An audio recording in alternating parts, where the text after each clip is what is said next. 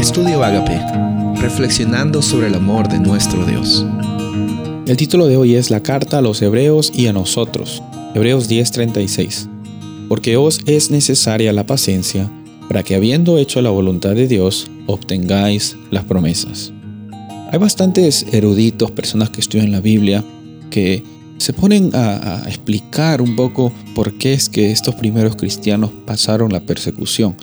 Eh, un, autor, David de Silva, dice de que es quizás probable de que estos cristianos tenían una experiencia que contrarrestaba o era, era totalmente contraria a lo que las personas normalmente hacían.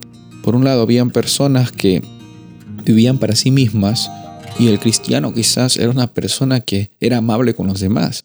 Sabes, cuando estás caminando en la luz de Dios y con su presencia y con su voluntad, muchas veces van a haber situaciones que Satanás pone en la vida de otras personas que, que les cause como alergia a la realidad que tú estás viviendo.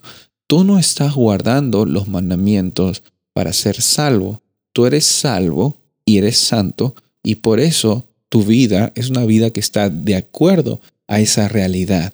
No tienes que hacer nada más, eres tú, es tu experiencia. Por eso aquí en el libro de los Hebreos vemos de que quizás estas personas tenían una experiencia tan cercana y real de momento a momento que la gente podía ver a Cristo incluso en esa experiencia que causó alergia, causó una reacción al pueblo, causó una reacción incluso hasta el punto que tuvieron, eh, las personas tuvieron que eh, acudir a asuntos legales, enjuiciarlos, eh, habían tanta interesante el contraste, ¿no? Que, que, Dios nunca tuvo como por propósito decir ustedes son mejores y ellos son peores. No, simplemente es la experiencia natural, la progresión natural de una persona, de un grupo de personas que reconocen su identidad. Sabes, Dios está contigo en cada momento. Él está transformándote hoy y cada segundo de tu vida.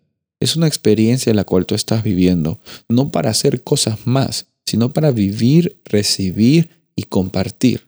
Escucha, vivir, recibir y compartir el amor de Dios en nuestros corazones solamente viene porque Dios está en nuestros corazones. No se trata, y vamos a ver esto también en el libro de los Hebreos, no se trata de, de pensar que sabemos y eso nos va a hacer alcanzar salvación, sino que se trata de que en medio de las circunstancias difíciles, en medio de los fuegos de nuestra vida, tengamos esa paciencia que realmente demuestra que Jesús está viviendo en nuestros corazones. Estás pasando por situaciones complicadas hoy. Estoy seguro que con esa perseverancia que el Espíritu Santo te va a dar hoy, tú vas a salir victorioso, vas a salir victoriosa, porque fiel es el que promete, el que promete que tengamos libertad. Ese es nuestro Dios. Soy el pastor Rubén Casabona y deseo que tengas un día bendecido.